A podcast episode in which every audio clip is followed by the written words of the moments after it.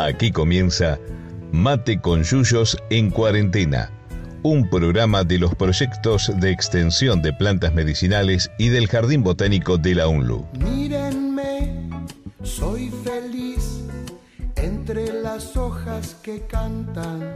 Conducen Laura Gabucci, Martín Rodríguez Morcelle, Bruno Luz, Juan Manuel de Lorenzo, Lautaro Cardoso Cárdenas y Fernando Reynoso.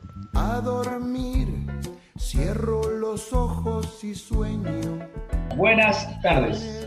Todavía. Buenas tardes. Buenas tardes. Hola, hola. ¿Qué tal? Hola, Tardes, buenas noches. noches. ¿Qué tal? Mate con Ya es de noche. Sí, tarde noche. Se están alargando ya los días, así que acá estamos nuevamente en el programa número 36. Por suerte vamos poniendo el número a cada programa. Eh, Mate con Yuyos. Nos falta Chiquito, que esperemos capaz que en algún momento nos sorprende con algún informe apareciendo eh, sor- sorpresivamente. Muy bien, este, ¿cómo arrancamos hoy? Y primero diciendo el tema que nos convoca, son plantas empleadas por, por sus fibras. Y por ahí está estaría bueno profundizar en qué son las fibras, ¿no? Porque eh, quizá hay mucha gente que, que- que la- las escuchó eh, nombrar, pero no, no, no sabe bien de qué se trata eh, en profundidad cuando hablamos de fibras. Claro, Contá, Martín, a ver qué son las fibras. cuando, cuando preparábamos el programa, ayer, estábamos comentando que hay muchas maneras de clasificar las fibras, las fibras vegetales. No vamos a hablar de las fibras desde el punto de vista alimenticio, nutricional, como fibra, sino por el uso que le da el ser humano en, en otros sentidos. ¿no? Eh, hay varias, varias clasificaciones de fibras. Eh, una es eh, bueno, yo voy a dar una clasificación, que la que se me ocurre que usamos en clase nosotros en botánica, que son las fibras, las fibras, porque es un tipo particular de célula las fibras. Es un, tipo celular vegetal con paredes secundarias, eh, son células muertas, no tienen protoplasto, son células vacías, pero tienen la pared gruesa. Y esa característica de una alta cantidad de celulosa y también a veces de lignina le confiere propiedades. Entonces, eh, podemos hablar de dos tipos de fibras, las fibras blandas o las fibras duras, que son las fibras blandas las que acompañan a un tejido de la planta que se llama floema, que son las llamadas fibras liberianas, porque el floema en la planta también se denomina liber, entonces son las fibras liberianas, que vamos a hablar hoy, por ejemplo, las fibras del, del lino o las fibras de kenaf, te digo, las fibras de cáñamo. Y después están las fibras duras, que son otro tipo de fibras generalmente asociadas con plantas monocotiledóneas que no están asociadas a, este tejido de floema, sino que forman estas, estas células vegetales fibras, unos paquetes y sirven de, sostén, de estructura, por ejemplo, a las hojas. Y ahí son fibras duras que tienen otras características, en general no asociadas para hacer telas, sino para eh, otro tipo de, instrumentos, de herramientas, como pueden ser sogas, cuerdas, este, tela- telas más, tejidos vastos que se llama, algo más este, rústico. Y después tenemos otro tipo de, de- de clasificación que hace a las fibras de superficie, porque por ejemplo las del algodón, que es el principal, este, la principal fibra vegetal en el mundo, ahora vamos a hablar ampliamente de él, o lo que podamos, es una fibra de superficie porque tiene otro origen, no es ni de es una fibra floemática asociada al floema, ni es una fibra asociada al tejido de sostén, sino que son los pelos de la, de la epidermis, de la superficie de la semilla del algodón. Es otra cosa nada que ver. Entonces ahí tenemos un poco una clasificación de las fibras. Y después eh, aparece la clasificación utilitaria de las fibras, que depende de las características de estas células, si son, si son más largas, si son, tienen cierta superficie, se facilita su hilado, eh, hay que formar el hilo, entonces el trenzado del hilo en el proceso, algunas son más cortas, otras por su, por su superficie tan lisa no permite el hilado, se dificulta. Entonces ahí comparamos el origen de las eh, fibras vegetales y no, también tenemos las fibras animales, hay fibras minerales también y hay fibras sintéticas. Que ahí le doy pie a algún otro que siga porque si no los voy a aburrir. Sí, bueno, y yendo a las fibras, a las fibras vegetales, bien, bien decía Martín que hay de, diferentes orígenes. Algunas sacan de, de, las superficies de los órganos vegetales, como en el caso de, algodón, que sacan de las semillas, otras que se sacan de, los tallos, otras que se sacan de hojas. Y eso lleva a que haya diferentes procesos para la obtención de esas, de esas fibras. Por ejemplo, eh, hay un proceso que es el desmotado, que se usa prácticamente eh, de manera exclusiva en el, algodón, donde hay que arrancar esos, esos pelitos de, la superficie de, las semillas. Eh, después está lo que se llama el, enriado, que es empleado para, en este caso, para las fibras liberianas, para los tallos, por ejemplo, para, el lino, que consiste en una, fermentación por, que depende del proceso, puede llevar desde pocos días, en el caso de, un proceso más industrial donde se utiliza agua caliente, que entre 3 y 5 días ya, ya se puede obtener la fibra, o un proceso más, más artesanal que, tiene que ver con, dejar el, material en el, suelo y que, que, que, el ambiente haga, haga todo ese proceso, que el proceso sería, digamos, desintegrar todos los tejidos blandos y, las gomas y pectinas que sirven para mantener unidas eh, esas fibras, que se desintegren para que después nos queden solamente esas fibras que vamos a, mm, eh, a utilizar. Em, eso después se le suma otro, otro pequeño proceso que se le llama agramado, que es el, pasaje de esas fibras por rodillos para terminar de, romper eh, material leñoso. Y después en el caso de tener que extraer las fibras de, las hojas, como en el caso del, chaguar, por ejemplo, que ya vamos a hablar también de, él, eh, ese proceso se llama decorticado, que no es más que machacar de alguna manera las hojas para romper todo lo que son eh, tejidos blandos y eh, poder obtener esas fibras y después, bueno, todo un, proceso de, depurado, de, de, de raspaje y de, y de, peinado de esa fibra para obtenerla. Esos son básicamente los tres eh, procesos por los cuales se puede obtener fibras en función de, de dónde estén alojadas, ¿no? De dónde, de dónde sacarlas. ¿Mm? Sí. Laurita quería decir algo. ¿Está esperando seña o no? No, yo quería repasar un poco, nosotros por ahí nos pusimos este, eh, hablar con mucho detalle por ahí botánico, pero en general cuando uno hace referencia a las fibras está pensando en elementos que son más largos que anchos, ¿no? Y que sirven por definición para ser hilados o trenzados. Y ahí entonces ustedes desarrollaron un poco lo que es el mundo de las fibras vegetales, que hay una gran, una gran variedad y en realidad, si bien hay algunos cultivos que son los más importantes y ya tiene que aparecer sí o sí este, el algodón, ya lo, mencionaron, pero es el, el, que ocupa el mayor porcentaje de, todas las fibras, comparando las fibras vegetales, las fibras este, animales, las, sintéticas, es el que más se emplea. Eh, pero, digamos, además de, estos este, cultivos típicos, eh, en cada lugar hay plantas que se usan con, estos fines de ser usadas para, armar este, algún elemento para que se pueda trenzar o que se pueda hilar. ¿sí? Así que hay, mucha diversidad en, lo que son fibras vegetales. Que como siempre decimos, hay plantas para todo y si bien se han usado las fibras animales, como por ejemplo las lanas, ¿no? que sería lo típico, eh, hay registros de uso del, algodón y, del lino de 10.000 años para atrás, por ejemplo. ¿no? O sea que han, han estado ahí presentes las, las, fibras acompañando también al hombre en, el inicio.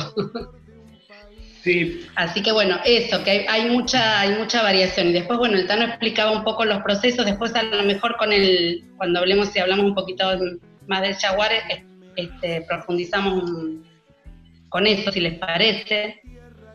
Sí, y, dejar, y dejar claro eso que decías vos, que hoy nos vamos a abocar a algunas plantas, no todas, algunas plantas de las cuales se obtiene, se extraen las fibras para hilar o hacer cordeles. Y dejamos afuera, por ejemplo, las que proveen fibra, eh, fibra para, para, celulosa, para la elaboración de, papel, o aquellas que se usan directamente los órganos vegetales enteros, como tallos y hojas, para hacer eh, cestería, por ejemplo. Eso lo vamos a tratar en otro programa porque no nos da, no nos da el tiempo. Claro.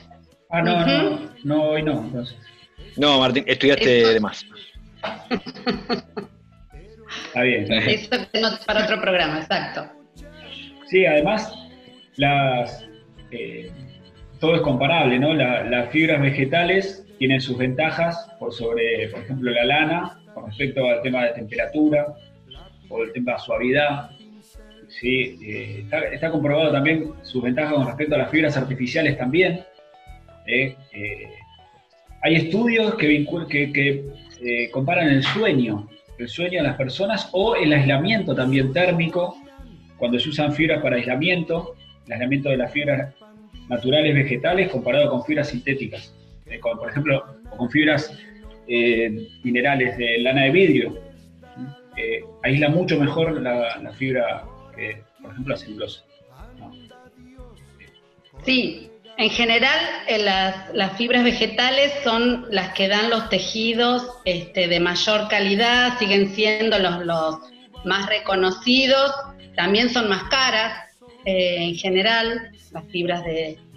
Em, pero bueno, tienen un montón de, propiedades y, hay un desarrollo impresionante de lo que es la ingeniería textil. O sea, en las últimas décadas se han podido desarrollar eh, telas con propiedades que antes no eran impensadas, desde telas este, desarrolladas para que no se arruguen y no haya que planchar nunca más, hasta telas que permitan lo que decía Martín, el aislamiento, telas especiales para lugares con temperaturas bajo cero, para estar en, contacto con, con, humedad, bueno, eh, ha sido muchísimo el desarrollo que ha habido y cada vez se incorporan también más nuevas especies vegetales, esto que decíamos de la variedad que hay, como por ejemplo puede ser, qué sé yo, fibras sacadas de, de hojas de, en realidad de brácteas, de ananá, es lo, último que, están, una de las últimas cosas que están probando y, haciendo este, eh, productos textiles con eso. O sea, hay todo un mundo de, posibilidades. Pero esto que, recalcaba Martín de la calidad de las fibras vegetales, ¿sí? Que por ahí como desventaja es que pueden ser atacadas por microorganismos, por hongos, ¿sí? por ahí comparadas con otras que, no, que no son atacadas, y que en el caso que uno las quiera teñir, eh, necesitan un proceso previo para que, puedan tomar el color que uno quiere, ¿no? Eh, comparadas con otras. Ya vamos a hablar en algún momento de plantas tintorias ¿eh? para la tinción. Claro. Eso es todo un tema apasionante. Ahí tenemos que convocar a nuestra amiga Mariana Costa que sabe mucho de eso. Sí, ese programa va a tener que estar Mariana.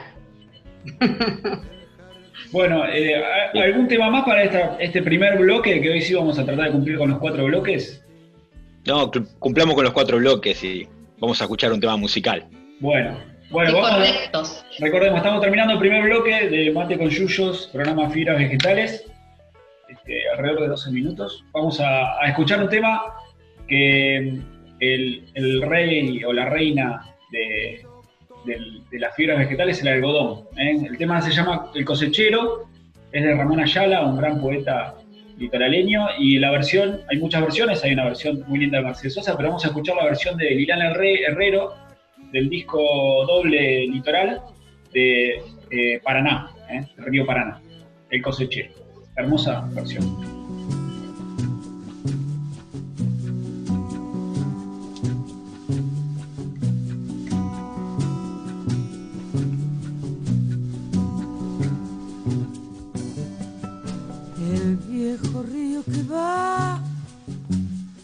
Cruzando el amanecer, como un gran camalotal lleva la balsa en su loco vaivén.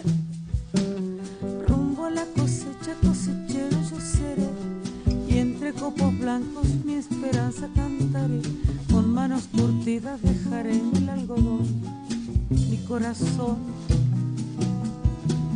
La tierra del Chaco quebrachera y montarás, prenderá mi sangre con un ronco zapucay y será en el surco mi sombrero bajo el sol. Va de luz.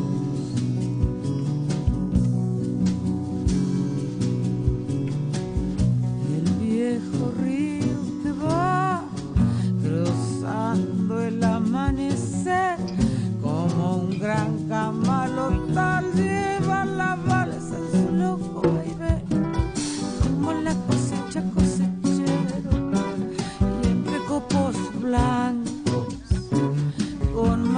curtidas dejaré mi corazón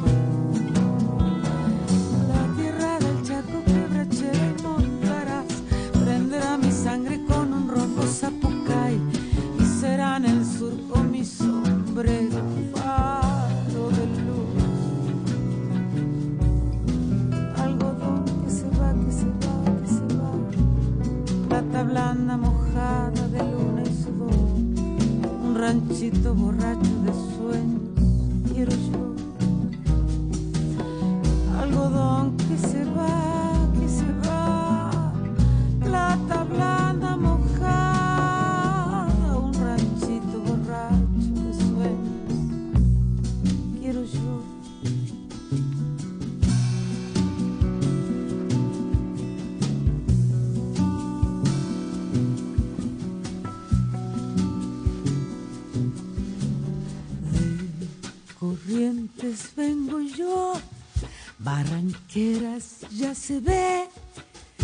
en la costa un acordeón gimiendo va su lento chámame.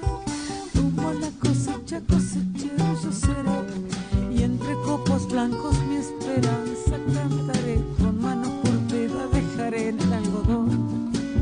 Corazón la tierra del Chaco quebrachera prenderá mi sangre y será en el surco mi sombrero faro de luz. Algodón que se va que se va. Plata blanda mojada de luna. un ranchito borracho de sueños quiero yo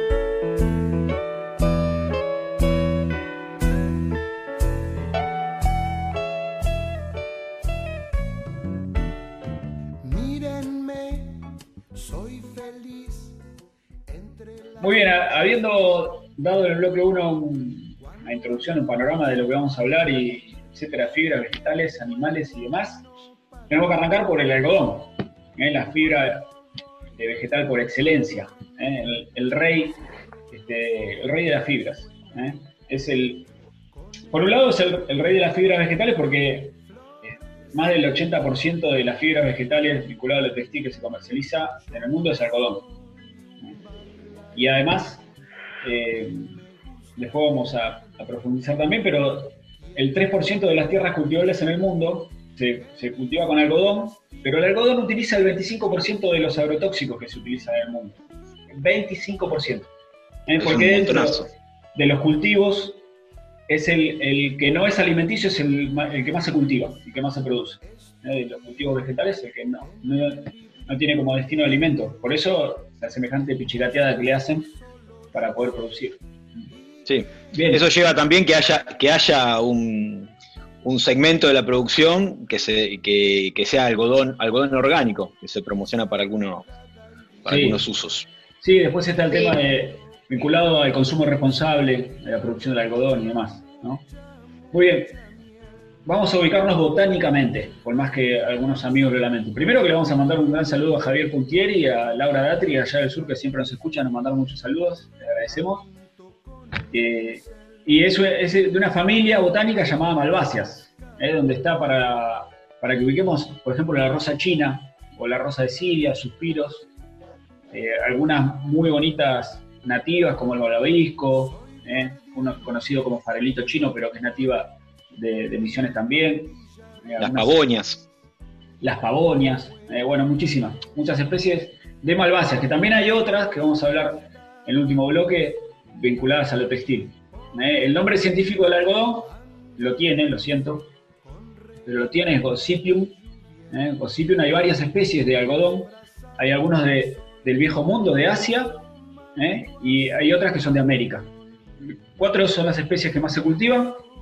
Gossypium hirsutum es el algodón americano, nativo de Centroamérica, que es el más cultivado de todo el mundo, eh, en alta proporción, más del 90% del algodón cultivado es Gossypium hirsutum. Es una planta este, que, crece bien en nuestra región, en nuestra altitud, da lindas plantitas, fructifica y todo, da pompones de algodón, pero productivamente le gusta más este, climas más, un poco más subtropicales o tropicales. Es una planta que se, este, es que se, que considera anual, ¿eh? o si tiene el fruto, se Que, considera que es muy linda como es muy linda como ornamental también. En, a- en algún parque lujanense se, se ha visto. En algunos jardines, sí. Sí, porque tiene una flor parecida a la rosa china, un poco más pequeña, una planta que puede llegar hasta un metro y medio de altura, aproximadamente. Este, se, se cultiva en forma anual en nuestro país, las regiones donde se cultiva por excelencia es la región chaqueña, sé, piensa en algodón, piensa en Chaco, norte Santa Fe, Chaco, Santiago del Estero, Formosa, también llega hasta Misiones y llega también hasta el NOA. Pero la zona de producción está concentrada ahí en el Chaco. Y se cultiva desde hace, como decía hoy Laurita, hace miles de años, ¿eh? por el ser humano. ¿sí? Siempre se usó el, el cultivo de algodón para, con fines textiles, para elaboración de ropa, ¿eh? de muy buena calidad, excelente, y este, en un- hasta se cultivaba tanto los algodones eur- eh, euro- eh, asiáticos, originarios de Pakistán, de la zona de Pakistán, como los americanos, se, cultivaban, se fueron cultivando en simultáneo. Cuando llegaron los conquistadores españoles a México, se encontraron con que los aztecas tenían desarrollado el cultivo y el uso del algodón nativo. De Pakistán se fue para el lado de Asia, para China, Japón, Corea, y para, también para el lado de Europa. Y era este, un- una tela de uso suntuoso, no era económico el- el- las telas de algodón. ¿eh? Pero en un momento aparecieron las maquinitas, ¿eh? las maquinitas con la revolución industrial, aparecieron las, las máquinas hilanderas para poder hilar el algodón. ¿eh? Este, ¿Alguien quiere explicar el, Sí. el hilado manual? Ah, no, porque lo que hay que aclarar, porque quizás muchos, muchos no saben, que eh, la fibra del algodón se extrae de la superficie de la semilla. O sea, para el que nunca vio una semilla de algodón, o sea, es una semilla cubierta totalmente de, pelos blancos. Entonces, lo que dificultaba el proceso de- para obtener el algodón era justamente extraer, separar esos pelos de la superficie de la semilla. Si uno lo intenta hacer manualmente es sumamente dificultoso, nunca, nunca puede pelar del todo la semilla. Entonces, era caro justamente porque ese proceso era, era manual. Entonces, con la revolución industrial se pega un gran, un gran salto con lo, que se llamaron las desmotadoras, o sea, máquinas que eh, sacaban esas fibras de la superficie de la semilla. Entonces, bueno, empezó a ser un, un producto eh, mucho más, más cultivado, se empezó a aumentar la superficie de cultivo y por lo tanto la, la- la producción, eh, la gran producción hizo que ese producto empiece a ser más, más, más barato. ¿eh? Sí, el, Sí, eh, fíjate, Tano, que acá es, es primero, ¿qué fue primero el huevo o la gallina? Primero fueron las fábricas de algodón en Inglaterra que empezaron a, a hilar en forma industrial con, con máquinas Ujú. hilanderas, eh, 1760, Hargra- Hargraves, un británico, que ahí se inventó una hila- hiladora, y después fue un yankee, a fin de 1800, que inventó la desmotadora. Y ahí Ah, primero la primero la hiladora, hilado y después el desmotado. Entonces la desmotadora lo que hizo fue acelerar el proceso de la revolución industrial vinculada al algodón. Van, a ver, eh, en años, son 30 años de diferencia, pero ahí fue todo Ah, bueno. con la, la distancia, Una cosa llevó a la otra. claro, la revolución industrial. Entonces, como dice el Tano, el algodón se, se- se cultivaba. Se, cultivaba, pero había que cosecharlo. Y había que cosechar el algodón. El algodón tiene un fruto que es un pompón así blanco, hermoso, y hay que separar los pelos del algodón de la, de la semilla, que eso es- se llama desmotar. La máquina desmotadora es la que hace ese proceso. Y después hay que industrializar el algodón para hacer el hilo, que también lleva todo un proceso. El- para poder tener el hilo y la sábana, la ropa, el pullover, y Laurita quiere decir algo. Sí, vos decís este, de las máquinas para hacer eso, pero en realidad cuando, con- cuando empieza el, el auge de la producción de algodón y todo lo que están mencionando, no había máquina para cosecharlo. No, lo, lo que. Exactamente. Y ahí viene con el tema de. En Estados Unidos empezó a exportar algodón a Inglaterra con. A ver, les voy a, les voy a tirar algún- algunos datos. Eh, porque lo, lo cómico es que la- las grandes paquetes de, de- Así. Paquetes de algodón se llaman balas. ¿eh? No sé si, si conocían el término bala, más allá de la bala que es para que tiene un fin de como un fusil, un revólver, se llama bala. Las grandes balas, hay, hay algunas imágenes de África que, que está el fotógrafo este eh, Jean no sé cuánto Bertrand, que hace unas imágenes aéreas antes de que se, se- que los drones, impresionantes con en África con unas personas arriba, unas balas teñidas de, de distintos colores. Bueno, esas son balas. Entonces, Estados Unidos, en 1784, los algodoneros yanquis atracaron en el puerto de Liverpool, Inglaterra, con una, una primera bala de algodón. Y 15 años después, 15 años después, ya exportaban 4 millones de balas al año a Inglaterra. Ahí explotó el tema de la hilandería, la fábrica, el avance industrial en Inglaterra con la desmotada. Pero la cosecha seguía siendo a mano. Y ahí viene lo que dice Laurita. Cuando se empieza a, avanzar la producción de algodón en Estados Unidos, se empieza a avanzar la, importación de esclavos a Estados Unidos.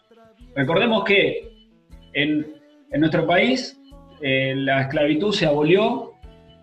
¿En qué año? El 813. La Asamblea del 13 abolió la esclavitud. La libertad de vientres, que era una locura, este, que los esclavos que estaban todavía eran esclavos.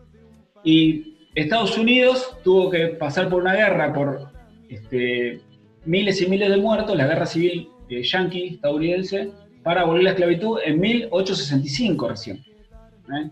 1865. Entonces, en, mil- en 1855 prácticamente eh, los más de 3 millones de habitantes del sur de Estados Unidos eran esclavos. La mayoría de la población que habitaba el sur de Estados Unidos eran esclavos.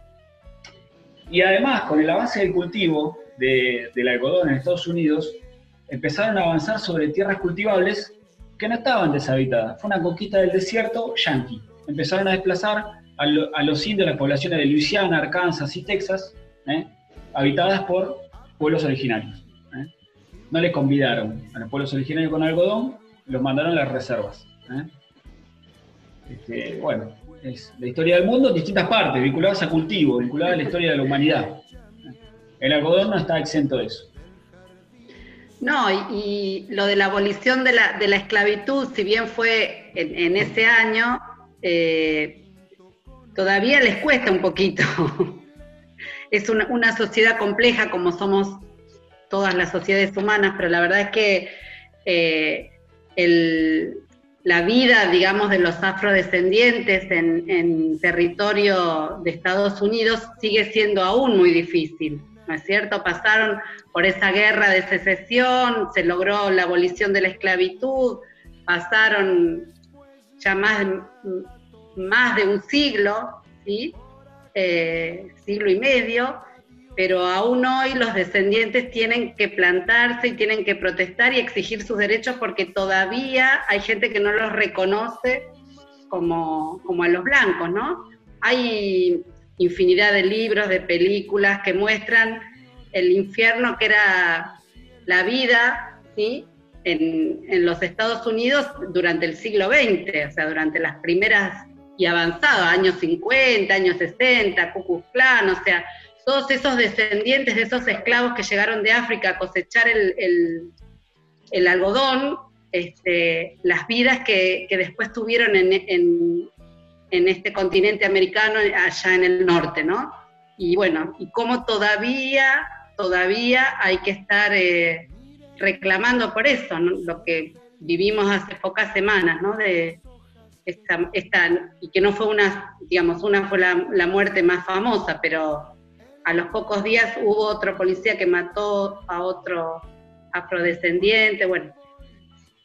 Bien, y este, volviendo al tema de los explotados, que, que mencionaba Laurita, los afrodescendientes también, con la revolución industrial durante muchísimos años, hasta bien entrado el siglo XX en Inglaterra, eh, se explotaba el trabajo infantil eh, en este tipo de industrias. ¿Mm?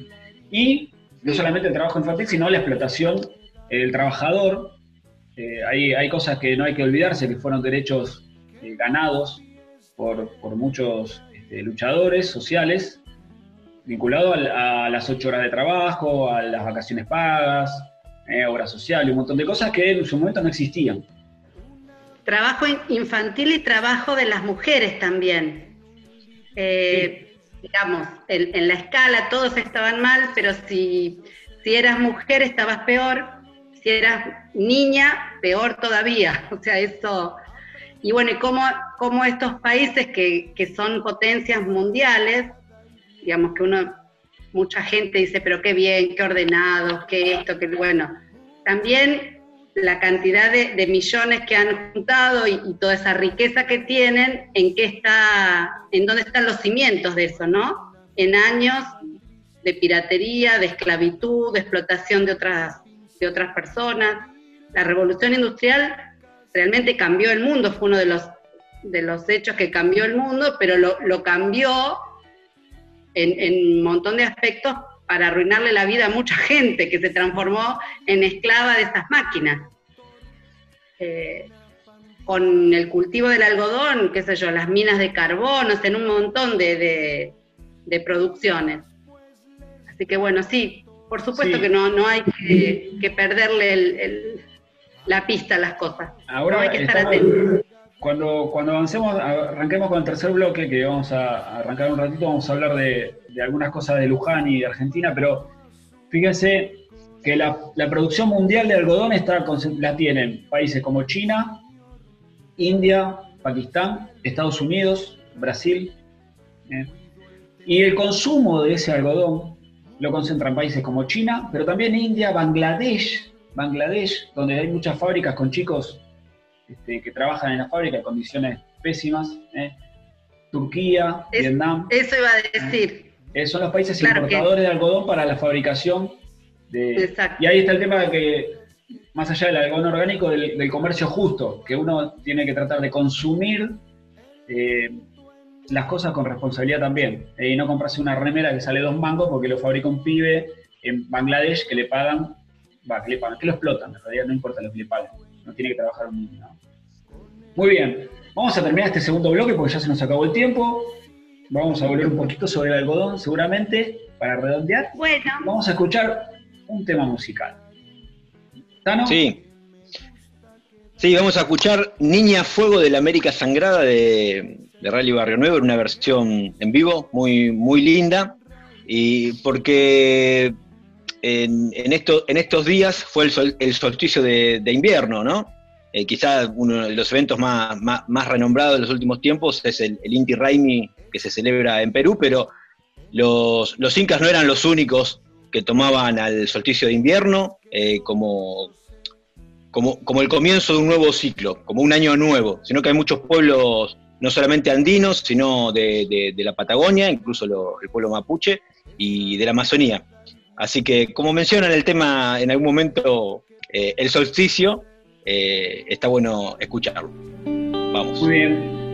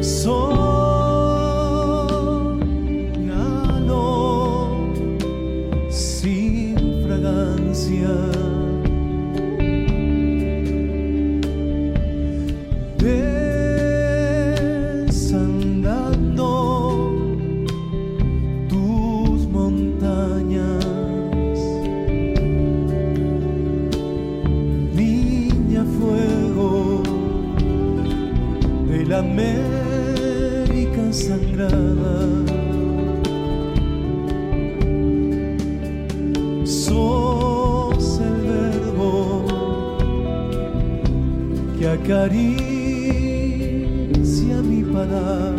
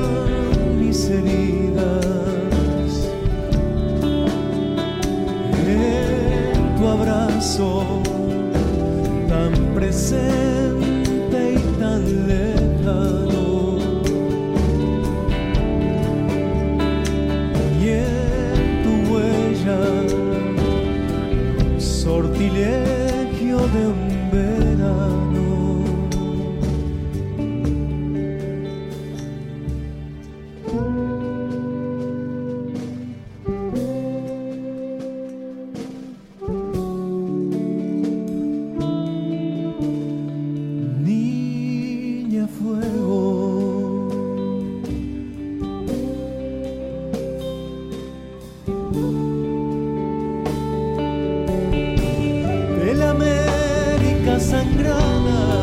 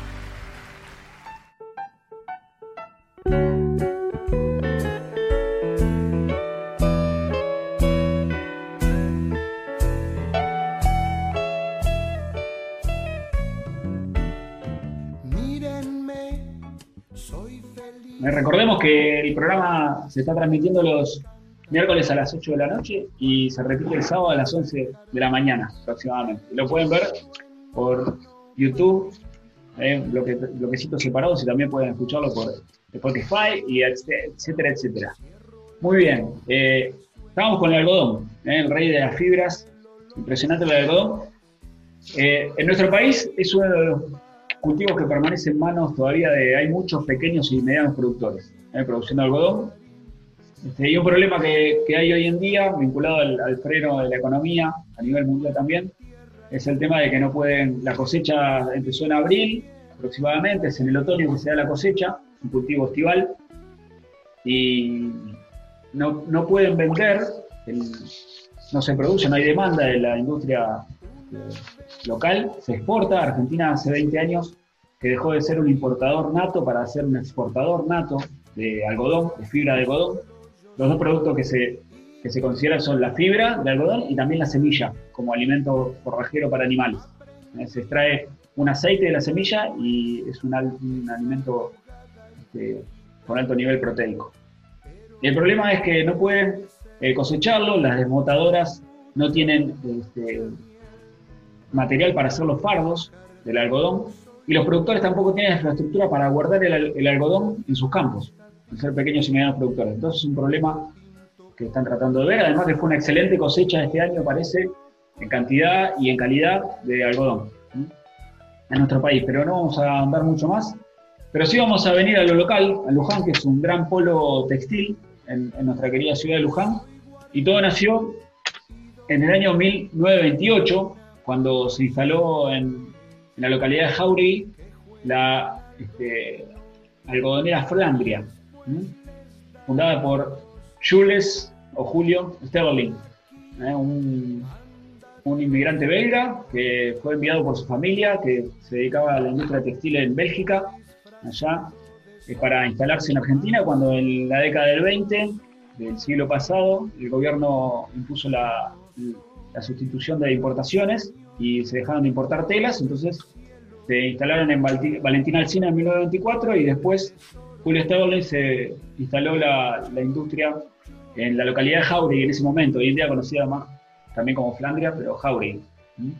Llamada Jauregui por, este, ahí se, se creó la estación de ferrocarril, que, que lleva el nombre de Jauregui, por un molinero que instaló un molino, un productor, José, José María, ¿no? Jauregui. José María Jaure. José María. Jauregui. Y hablábamos de los derechos del trabajador y Sterling fue un pionero en el reconocimiento de los derechos del trabajador, en la- las horas de trabajo diarias, las vacaciones pagas, el, servicios sociales para los trabajadores, el ayuda para los trabajadores para que pudieran realizar sus viviendas, la construcción de viviendas, el desarrollo de, este, por ejemplo, el Club del Timón, que es famoso de Flandria, o la creación del Club Flandria, ¿eh? o la construcción de la parroquia San Luis Gonzaga, durante las décadas siguientes, ¿eh? y Laurita quiere decir algo. No, y el apoyo a la educación también eh, era muy importante para los trabajadores de la, de la industria, eh, que se siguieran formando, que pudieran hacer la escuela secundaria, que en aquel momento no era tan usual. O sea, ahora nosotros tenemos una educación obligatoria que empieza en el nivel inicial, pero en aquel momento no, eh, y él apoyaba a los trabajadores para que, para que pudieran hacer, este, seguir estudiando y, y hicieran, sobre todo eh, la escuela técnica, ¿no? Sí, y Así que sí, fue un pionero. y también el, eh, centro de salud en la localidad de Jauregui, la orquesta Rerum Novarum, que hoy en día sigue funcionando, eh, después de, Sí. de décadas de funcionamiento, este, tuvo, pudo tuvo hasta 3.000 obreros de la, la algodonera Flandria eh, en su auge. Este, bueno, en un momento fundió. En la, en la, eh, Steverling fue un padre prolífico, tuvo 16 hijos. El- se ve que la- el algodón daba para, para criarlos. Eh, hay, hay bastante escrito y hoy en día funciona un museo textil, que ahí lo, lo podemos, nuestro amigo Claudio Tuis, le mandamos un abrazo. En su momento nos contó y siempre está ahí al pie del cañón en, el museo. Este, en, el, cierto año, en un momento, la, la industria del algodón este, también había cultivos por la zona, pero en un momento fundó también lo que llamó linera bonaerense. ¿eh? Y como su nombre lo indica, está vinculado este, al, uso del lino y a, otro tejido, a otra fibra vegetal, este, que no va a dar pie el amigo Sterling, ¿no? Sí, eh, en, el programa 10 de Mate con Yuyo, que le invitamos a Claudio Twist al, estudio, eh, nos estuvo hablando bastante, justamente, él era, eh, eh, tiene nacionalidad italiana, vino a los cuatro años Claudio Twist a Argentina y justamente Steverlin le- les, prestó una, una casa y entonces Claudio contaba que en su, infancia en su juventud él vivía enfrente a los lotes de la, de, la linera eh, y, que veía cómo pasaban los cultivos de lino y de cáñamo. O sea, en el programa 10 nosotros hablamos de, de cannabis y bueno, él hablaba del, de- del cannabis con uso con el uso textil que se le daba en ese, en ese momento acá en, en- por, por la linera. ¿sí? Eh, así que se, llegaron a cultivar eh, unas 400 hectáreas en Jauregui entre lino y cáñamo. ¿sí? Así que eran cultivos, digamos, no- novedosos quizás, eh, con, con bastante, bastante importancia a nivel, a nivel textil. ¿sí? Así que es muy, muy interesante. El que, Eh, el que estuvo investigando sí. de- del tema del lino o linera fue Juanma, que nos puede contar Sí. algo. Sí, sí, la, la linera, estuve reco- recopilando un poco de información con un amigo Pancho Masi, que estudia en la UNLO Historia, y es de ahí de, de Lujanense.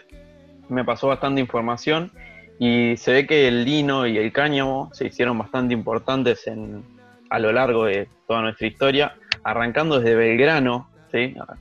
Que hace poco fue el 20 de junio, el Día de la Bandera, que Belgrano en una de las, en una de las memorias que envía la corona española en la época del virreinato, en 1797, le recomienda a los gobernadores y a los virreyes plantar eh, cáñamo, por ejemplo, y dice sembrar y beneficiar en las Indias lino y cáñamo y procuren que los indios se apliquen a esta granjería y entiendan de hilar y de tejerlos. Ya desde esa época se venía diciendo ¿no? que hay que plantar lino y cáñamo, pero eh, con esto de la linera se empezó a producir todavía mucho más y es tal la importancia de la linera que hay, hay testimonios de ex trabajadores que decían que ellos tenían que modificar las, las máquinas porque cosechaban bien el lino, pero no servían para el cáñamo porque era mucho más grueso el, el tallo para la cosecha. Entonces era tanto el avance tecnológico que tenían ahí en Jauregui que ellos mismos iban modificando la, maquinaria. Bueno, y ahí, como decía Altano, se cultivaban aproximadamente 400 hectáreas. Las semillas las traían de- desde Bélgica y de Chile, las semillas. De cáñamo y de lino, de las dos.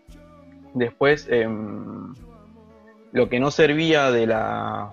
de- en, el caña, en el caso del cáñamo, lo que no servía para la industria textil se, se, ¿cómo es? se utilizaba para fabricar aglomerados Linex, se llamaban con lo que se denomina cañamisa, ¿sí? lo que es el, el resto de la que utilizaban ellos en la textil. Después, bueno, en la, en la linera, a comparación de la, de la algodonera, trabajaban 850 personas y el pago era mucho menor al de la, la algodonera. O sea, era mejor trabajar en la algodonera que en la linera. Pero aparte de los 850 empleados fijos, operarios, habían 2.000 empleados golondrina que venían justo para la, para la época de la cosecha. Así que era bastante el número de gente que movían. Y bueno, el pueblo se revolucionó, tuvo muchísimos avances, hasta tuvo eh, negocios más importantes en Jauregui que en Luján. Había mucha gente que iba a, a Jauregui por diferentes entretenimientos también, ¿no? como decíamos, de los clubes que fundó eh, Steverling.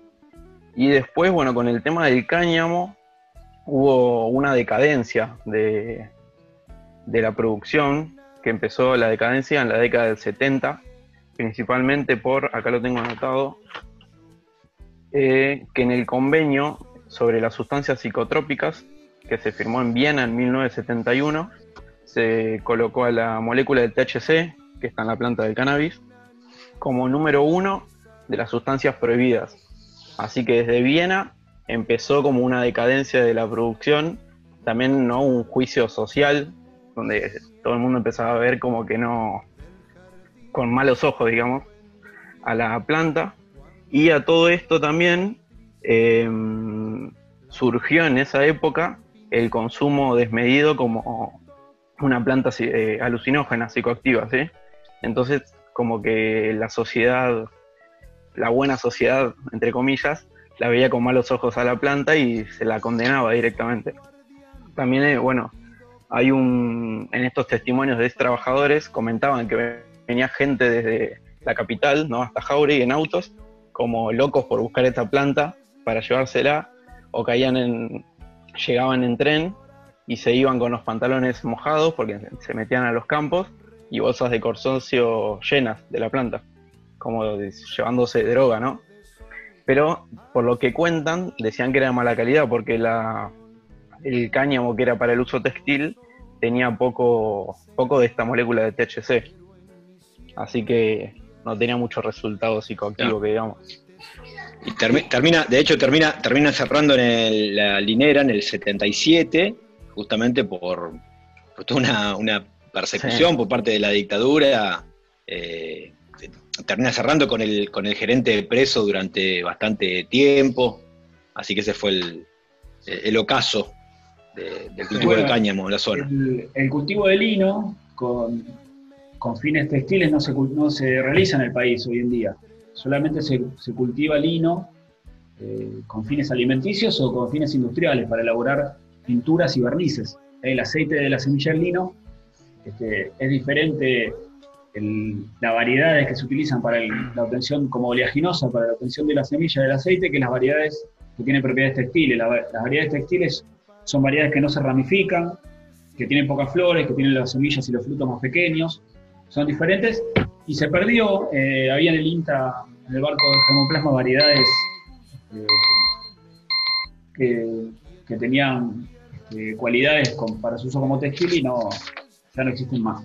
En nuestro país hoy en día se producen alrededor de 12.000 hectáreas de, lino, de, este, como oleaginosa y en la provincia de Entre Ríos, exclusivamente. Es un, cultivo hermoso, se puede, puede hacer, es invernal, es un buen cultivo de, invierno también, este, aunque tiene este, un rinde de unos 1.000 kilos y comparativamente con otros cereales de invierno como el trigo o el como, como cereales de invierno como el trigo o la cebada, corre con desventaja, pero algo se cultiva hoy en día. Este, es uno de los cultivos, eh, de los primeros cultivos domesticados por el ser humano. Eh, depende de los registros, este, puede- puede- hay registros de hasta 15.000 años de, su cultivo y su uso como textil. Eh, antes que otras fibras como la lana, el algodón, este, existen registros del, lino como, su uso como textil por parte del ser humano. Así que remontamos a los tiempos este, y ya nos pasamos por los 12 minutos del tercer bloque. chicos. Sí, ori- originario de la región de- del Cáucaso, eh, o sea que es una especie exótica y muy, muy bonita como ornamental. Eso Es quería decir. Sí, en casa sembramos este año lino. Un poquito Muy bonita. celestes. O sea, además de, además de textil, or- ornamental, se consumen las, la- las semillas eh, eh, directamente, en panificados o, o en, o en preparados. Y bueno, el, el el aceite también. Excelente para la, para, para la madera también. cultivado por, por los, este, los sumerios, los caldeos, los egipcios. Las momias egipcias se envolvían con telas de, li- de lino, hechas con, con lino. No sé si tenían ese dato, ¿eh? pero. Sí, y, la- y las, pre- las prendas son muy, muy frescas, da una sensación de, de frescura al, al cuerpo y son, son Sí. livianas. Por eso se, se usan en, en muchos países donde la- las temperaturas son elevadas. Pero se arruga la tela. Y bueno, todo no se puede. Que. Hay que plancharla. tantas cosas. Yo no plancho más, pero, pero la tela de lino tiene como característica esto que, que decía el Tano es cierto, pero además este, que se arruga fácilmente. Bueno, yo propongo que terminemos este tercer bloque eh, de, de fibras vegetales.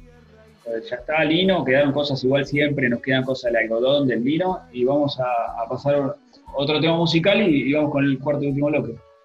¿Les parece? Bien, en el, en el, en el cuarto vamos a, a adentrarnos por ahí a algunas plantas empleadas por, por los pueblos originarios. Entonces, vamos, vamos a escuchar un tema musical eh, cantado en, la lengua Cuom, ¿sí?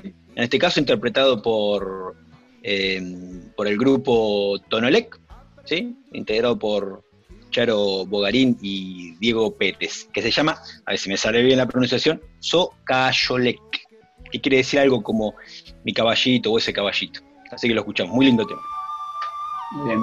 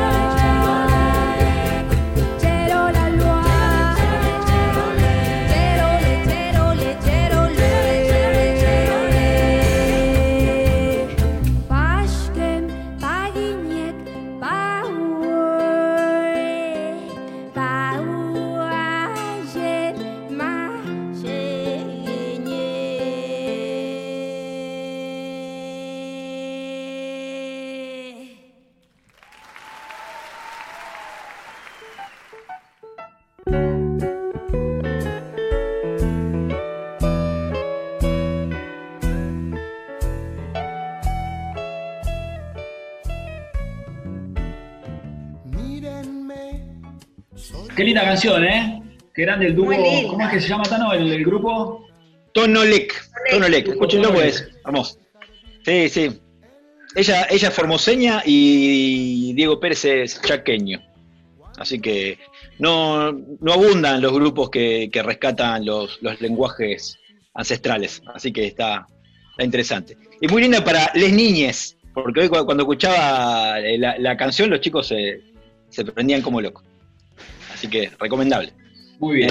Bueno, y, y escuchamos ese tema justamente, habíamos anticipado que había, hay muchas plantas que obviamente fueron utilizadas por los pueblos originarios y, y en América las comunidades del Gran, del gran Chaco, eh, eh, tanto lo- los Con como los, los Wichí sobre todo, usa- usan mucha- muchas plantas, que, varias especies a las que le llaman chaguar, ¿eh? que, que por ahí en el último tiempo se han, se han difundido bastante por, por- por la moda étnica, sobre todo en la confección de, de las llamadas chicas o, o- morrales, que son esos, esos bolsitos tejidos con las fibras de esas plantas, que son varias, varias especies de la familia de las bromeliáceas.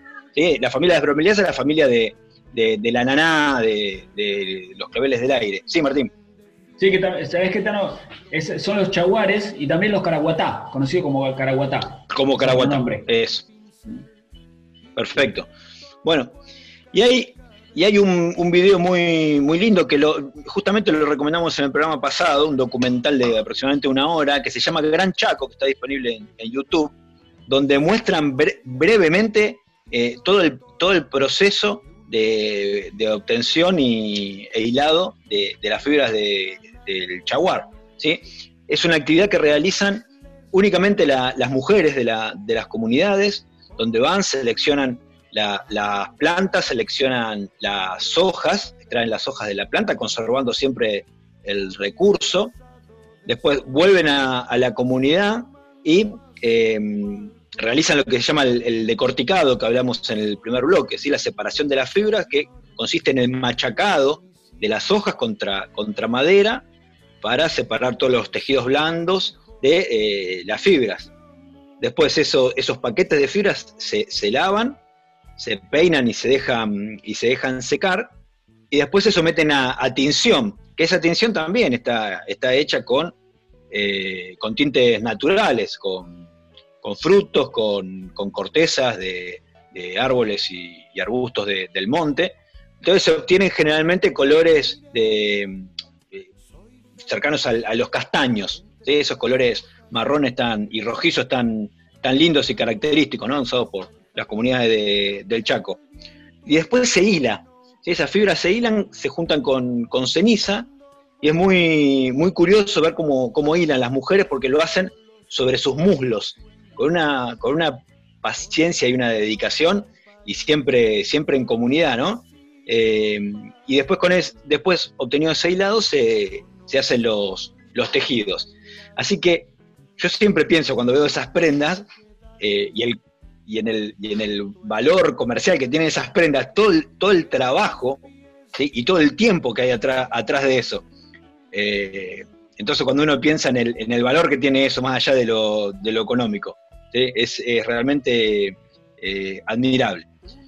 Esa para citar alguna de las, plantas. Después hay todo un listado. Tano, Sí. pa- para decir que estas plantas están muy bien adaptadas a esos ambientes eh, tropicales, subtropicales, tienen metabolismos particulares, es, muchas tienen metabolismo que se llaman CAM, que le permite crecer y, y realizar la fotosíntesis en esos ambientes con tanto calor, eh, que en un momento tienen baja disponibilidad de dióxido de carbono para realizar la fotosíntesis, es muy interesante y solamente se, se obtienen estas, estas fibras de, poblaciones naturales, no está domesticada las plantas. Claro. Eh, Tendría que haber un proceso, se podría este, encarar el proceso porque las plantas crecen tanto debajo del bosque, en este documental que mencionaba el Tano del Gran Chaco, se ve cómo lo cosechan debajo de los árboles, pero también hay algunas especies que crecen eh, en lugares abiertos, hay algunas especies que son epífitas, o sea que crecen sobre otras plantas, y algunas como eh, el género Diquia, que hoy mencionábamos en, el corte entre nosotros, que son típicas de- del norte, además de, de algunas zonas cercanas a la puna que crecen como sobre las rocas, las, diquias, que también son caraguatás. Eh, Son caraguatás o chaguar. Algunas le dicen chaguar salado, justamente porque crecen en ambientes salinos. Están muy bien adaptadas a esos ambientes y tienen un gran potencial para su cultivo, eh, por su uso y sus propiedades como textiles. Bueno, hay otras especies, ¿no? El Tano. Montón, por ejemplo, por ejemplo los, eh, los agave, ¿sí? Eh, ya yéndonos más a, a lo que es eh, Centroamérica y la península de- del Yucatán, ¿sí? Lo- Los, agaves que eh, son muy utilizados como, como ornamentales, sobre todo se ven mucho en, en los campos, en, eh, en las entradas, son como si fuesen unos aloes gigantes, para aquellos que no lo conocen, que en un momento de, de su vida dan una, una inflorescencia que es enorme, es una columna eh, de, de 4 o 5 metros de alto, eh, con flores no muy vistosas, pero lo que hace lo vistosa es la magnitud de esa, inflorescencia y que después de, de florecer mueren. ¿sí? Pero bueno, hay dos especies más, más utilizadas, que es agave cisalana, que es donde se extrae eh, justamente el hilo sisal, y después otra especie que es agave eh, fulcroides, que eh, le llaman enequén. ¿sí? De ambas, ambas originarias de, Centroamérica eh, y utilizadas de tiempos precolombinos, se, eh, se obtienen las fibras para obtener este, este- estos hilos que por ahí son más empleados para cordelería, eh, no, no tanto para, para el hilado y para la eh, elaboración de, de prendas. ¿sí? Sí, el, Tano, el, el ágave que se cultiva como ornamental es el ágave americana, que, Claro. es, es- que es muy, que tiene la, la- la punta de las hojas muy espinosas, eh, que pincha. Muchas veces a veces se ven en, en las veredas que le cortan las puntas, quedan horribles, más vale que no lo planten ahí. Este, y tiene los bordes amarillos, algunas variedades. Y también es pariente del, del, del ágave tequilana, eh, variedad Claro. que se utiliza para la elaboración de la tequila. El corazón de la planta se utiliza para, para la, la- la elaboración de la tequila. Pero el- es originario, como decía el Tano, de México, el ágave cisalana, pero se cultiva, los principales productores mundiales son Brasil y Tanzania, Mm. allá en África. Eh, son de climas tropicales, eh, eh, para, para producción como hilos y sal. Y como vemos, tenemos un montón de tipos de hilos, depende, algunos para telas y otros para cordele. El, ci- el hilo sisal lo conocemos todos, vamos a la ferretería, compramos hilo sisal, que es otra calidad, pero tiene muchos, muchas aplicaciones. ¿Qué otra especie tenemos para mencionar? Eh, Y después, por ejemplo, tenemos eh, eh, famoso el, yute, ¿sí? Tan, aquellos que usan alpargatas, las alpargatas de yute, esas suelas, eh, que, suelen volverse bigotudas después de algún tiempo de uso, sobre todo cuando uno patea un poquito de rocío. Provienen, esa, esa, esas suelas están hechas con yute justamente, que son plantas de- del género Corchorus. ¿sí? Son dos especies, una le dicen yute blanco, otro yute rojo, eh, de la familia de, la- de las malváceas también, que la hemos mencionado, la familia de- del algodón. Eh, yo no sé si con la nueva clasificación o con la vieja, pero bueno, esos son problemas botánicos, no se preocupen. no, con la eh, nueva que también- Malvasia, era Malvasia, Tano. Era malvácea, bien. Sí. Bueno, malvácea, además del algodón, recién fuera del aire comentábamos que hay muchas, muchas especies nativas que se han probado también como textiles, como la rosa de río, la las pavoñas y la, y la sida rombifolia, que da, que da una fibra excelente. Eh, evidentemente, las malváceas es una familia a la cual hay que prestar bastante atención en cuanto a producción de, de fibras. Bueno, y en el caso del, del, del sisal, su principal uso es como, no es para alpargatas, es para, alpi- es para arpillera, Sí, para, para, las bolsas. de, para bolsas. para bolsas de arpillera, para, eh, para las bases de las alfombras que también se hacen con, con estos, con estos hilos. Eh, y también eh, está puesto el ojo en, en el yute porque puede llegar a ser un, un reemplazo de la madera en la elaboración de, de papel. ¿sí? Así que. Y Bueno. el. Sí, otro, esto que mencionabas hoy, India, entre India y Bangladesh juntan el 90% de la producción mundial. Sobre todo India tiene el 60% de la producción mundial de, de de yute. de fibra de yute. Bien, otra especie que, que también es muy provisoria para el tema del reemplazo de, de la madera, de los árboles, de los bosques, porque, porque más allá de los eucaliptos y los pinos que se utilizan, que se plantan y que igual es un monocultivo y que destruyen la selva para poder ser plantado, también se- hoy en día se, se talan bosques naturales o selvas este, naturales para el- la extracción de, de madera para papel. El kenaf es otra especie que también es de la familia de las malváceas, es el género Hibiscus, que es un pariente muy cercano a la rosa china, eh, Hibiscus cannabinus, su nombre científico que no se, se acordará de cannabis, eh, originario de, de Asia Central, perdón, de África Central y que es una planta que es anual y puede tener hasta más de 4 metros de altura en su desarrollo. Por eso produce mucha biomasa con fibras aptas para la producción de papel. Bueno, y el Abutilum grandifolium, o sea, el, mal- el malvavisco, eh, eh, también eh, puede llegar a ser usado como, como productor de fibras. Y me hiciste acordar cuando dijiste que la altura y el volumen que tiene el kenaf, que el Abutilum grandifolium, para aquellos que lo conocen, es una planta que llega a tener unos 4, 4 metros de altura en poco tiempo. No es anual, pero Bueno, el, el yute es el, luego del algodón, es el a nivel mundial el de, mayor volumen de, producción de fibra, eh, de comercialización. Es muchísimo lo que se comercializa. Igual el algodón está lejos allá más del cerca del 90%. Y ot- otra especie, Tano, que recién mencionábamos, es la que se conoce como capoc, que es el producto que es la especie es ceiba, son espe- especies parientes de los palos borrachos nuestros, ceiba pentandra, que es nativa de Centroamérica, son como un- unas especies enormes de la selva de Centroamérica, y lo que se utiliza es la, la pared del fruto como, como fibra. Y de nuestro palo borracho también se utiliza la pared del fruto. Sí, de, de lo- de los dos, tanto el, el yuchán, que es eh, ceiba chodátil o palo, palo borracho blanco o amarillo, eh, o el samoú o palo borracho rosado, que es más de la, de la selva paranaense, la selva misionera, en cambio el, el yuchán es más del, del- Chaco. De ambos también se puede us- usar las paredes internas de, de los frutos. Eh, y tiene la particularidad de, de- de ser muy, muy resistente y muy, muy liviano y tolerar en el agua mu- muchísimo peso. ¿sí? La bibliografía dice hasta 36 veces su, su peso. Por lo tanto, es, es muy, es muy empleado en lo que es la confección de, o, era, de boyas y de, salvavidas. Con el agregado de que eh, en, este- en el caso de los, de, los palos borrachos, eh, tienen alguna, algunas propiedades repelentes de insectos. Entonces, inclu- incluso hasta, hasta, de, hasta de la vinchuca. Ent- Entonces, en, en ese sentido es promisorio su, su uso. Sí, bueno, su uso eh, para almohadones y almohadas, ese tipo de, Claro. de cosas.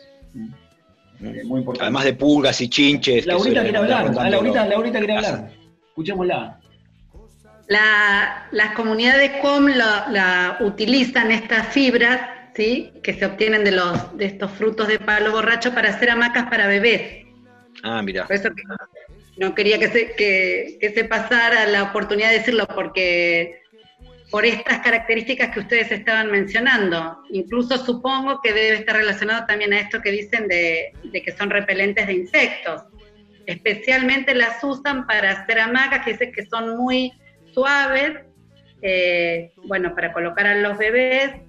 También las, puede- las emplean para hacer este, sogas y otros implementos, pero el uso primordial que tienen es para esto. Claro, por- pa- para sogas por, por ahí lo que, lo que tiene, son tan, tan suaves, ¿sí? La- Sí. las fibras, que es difícil el hilado. Entonces por ahí no se prestan tanto para, para hacer hilos Claro, y, y cordel, sí Eso para rellenos.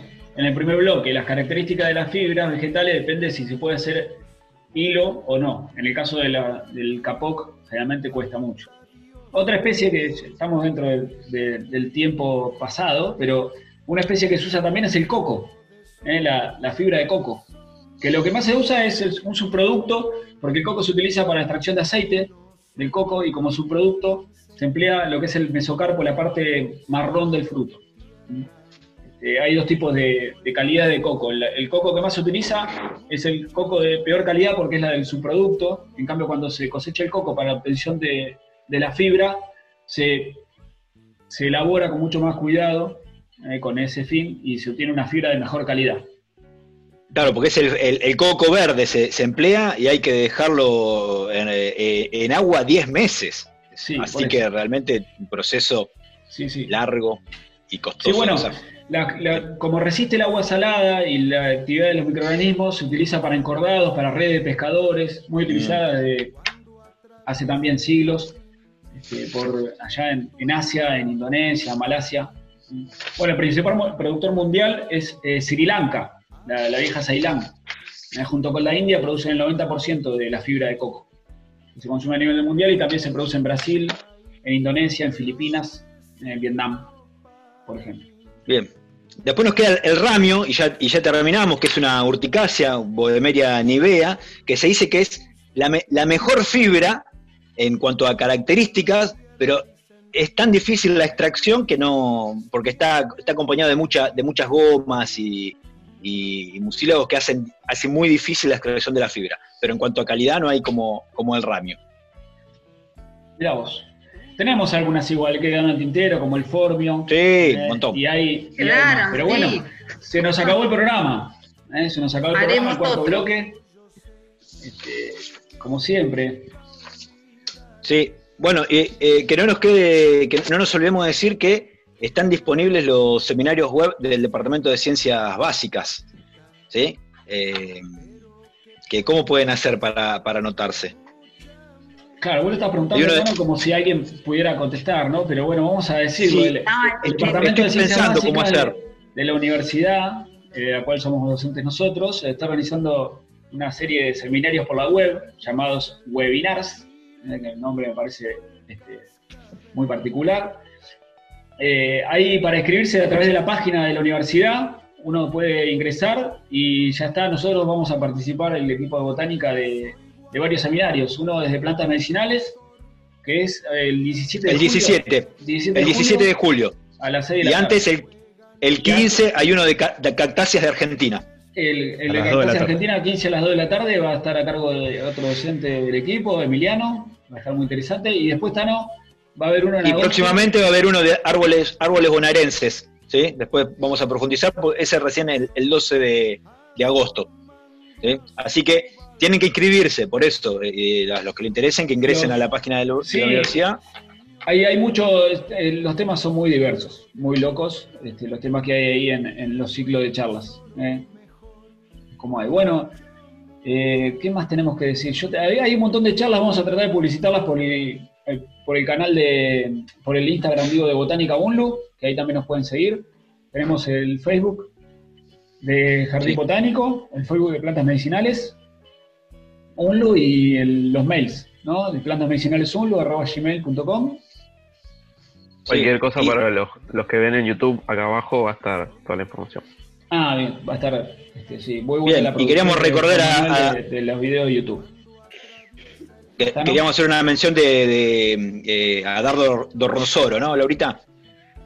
Sí, el último minutito del programa porque se cumple un nuevo aniversario, el, el 25 de junio, de su desaparición forzada, que fue eh, un viernes 25 de junio de 1976, ni bien empezada la dictadura, un herrero y poeta que había nacido en Giles, pero que se había quedado y se había enamorado de Luján, vivía en el barrio de La Loma, y su casa era un centro de, de- de amigos, un centro donde, donde además de hacer este, herrería, se leía, se discutía de política, se leían poemas.